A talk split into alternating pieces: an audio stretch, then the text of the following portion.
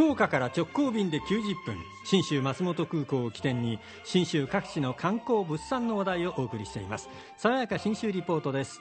スタジオにはいつもの通り中島理恵リポーターです。おはようございます。おはようございます。おはようございます。今日は信州長野県の須坂市にある私のお気に入りの博物館をご紹介しようと思うんですが、はい。えーちょうどね、えー長野市内から車で3 4 0分ぐらい、えー北東側かな、に進んだところにある須坂市なんですが、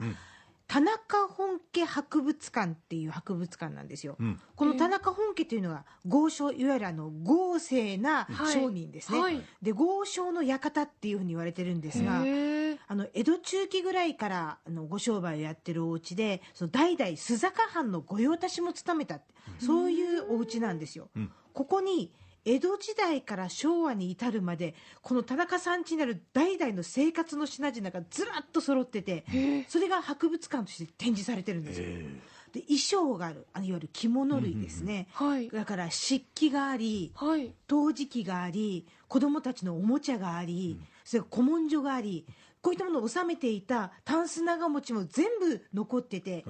土蔵が5つあるんですがここにガーッと並べてあるんですよ、はあで今ちょうどね先週末から始まったのがお雛様なんです、はい。秋の雛豪商田中本家の雛祭りって言って秋なんだけど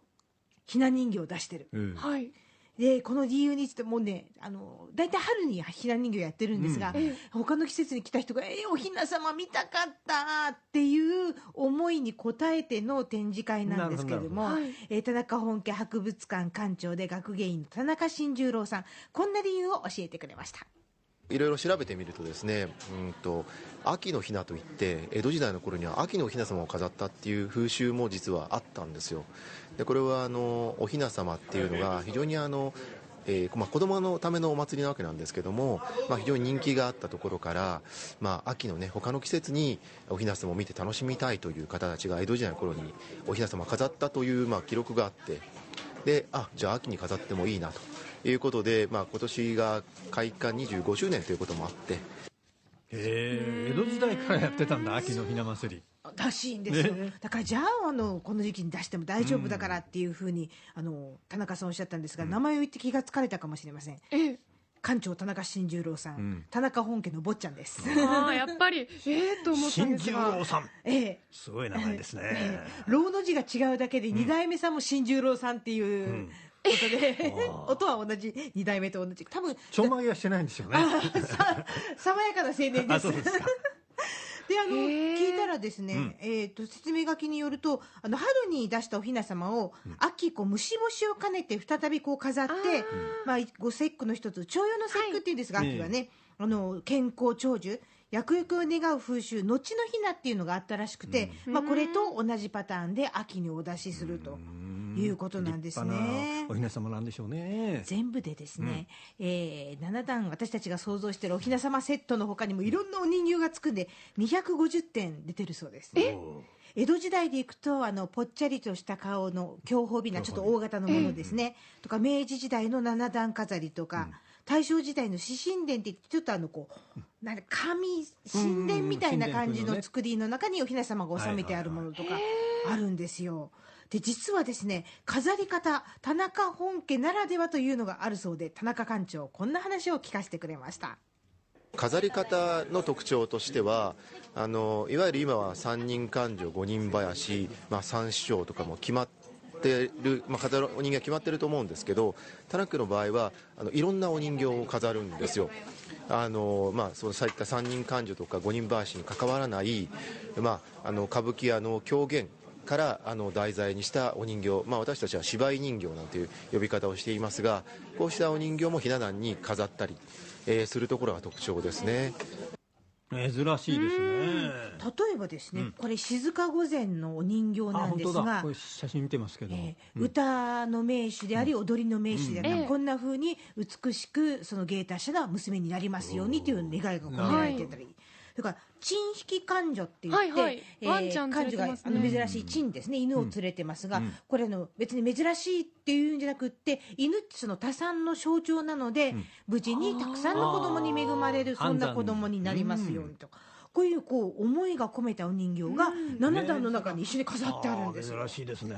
でその他にもその歌舞伎の名場面があったりとか、胡蝶の舞を待ってるこう姿だとかあったりして、うん。もう本当に隅々まで楽しいんですね。で他にも私が行った時には例えばその着せ替え人形ならぬ、カツラの付け替え人形というのがあって、うわあ本当だ。丸曲げとかですね、うん。あのいわゆるズラの部分が差し替えていけるようなセットになっているお人形があるんですね。面白いですね。これあのよくよく読むと英語で書いてあって、うん。輸出用に作られていったっていうのが分かる、えー、面白いとかあとお人形用のおままごとの食器のセットとかがあったりして、もう本当に可愛くて仕方がないんですがこういったお人形だけじゃなくって田中本家に伝わる食文化も楽しめるんですね、はい。ここんち何でも残ってるんですが江戸時代の古文書諸客、えー、もろもろのお客様、うん。まかない方まかなうに方角の、控え帳という記録をもとにお料理を再現しているんです。その一つがこれ江戸時代の古文書からお料理を再現した立花弁当というお食事がありましてこれはあの田中家所蔵の、えー重箱の、まあ、レプリカのミニ重箱に江戸時代のお料理を盛り付けて、えー召し上がっていただくというようなものもありますので、まあ、よかったらぜひそちらを。へえで私が行った時に食べたのはですね、お殿様が食べたという山鳥のお雑煮、山鳥。はい。レシピは一緒なんですよ。まあ今山鳥がね希少なので、はい。あの鶏肉で作ってくださるんですが、ふんわり柔らかい広がりのあるお出汁で、うんこれはね殿様気分が味わ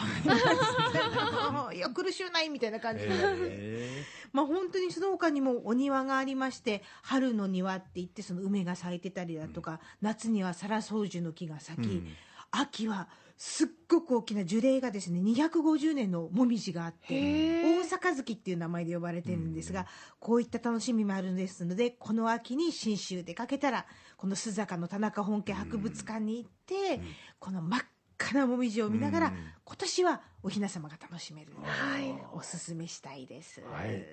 えこの度も福岡空港から信州松本空港まで FDA 富士ドリームエアラインズの直行便が90分で1日2往復結んでますんでひとっ飛びして信州旅楽しんでください、秋の新春も良さそうですいいねですよ。中島理恵リポーターでした。爽やか新州リポートでした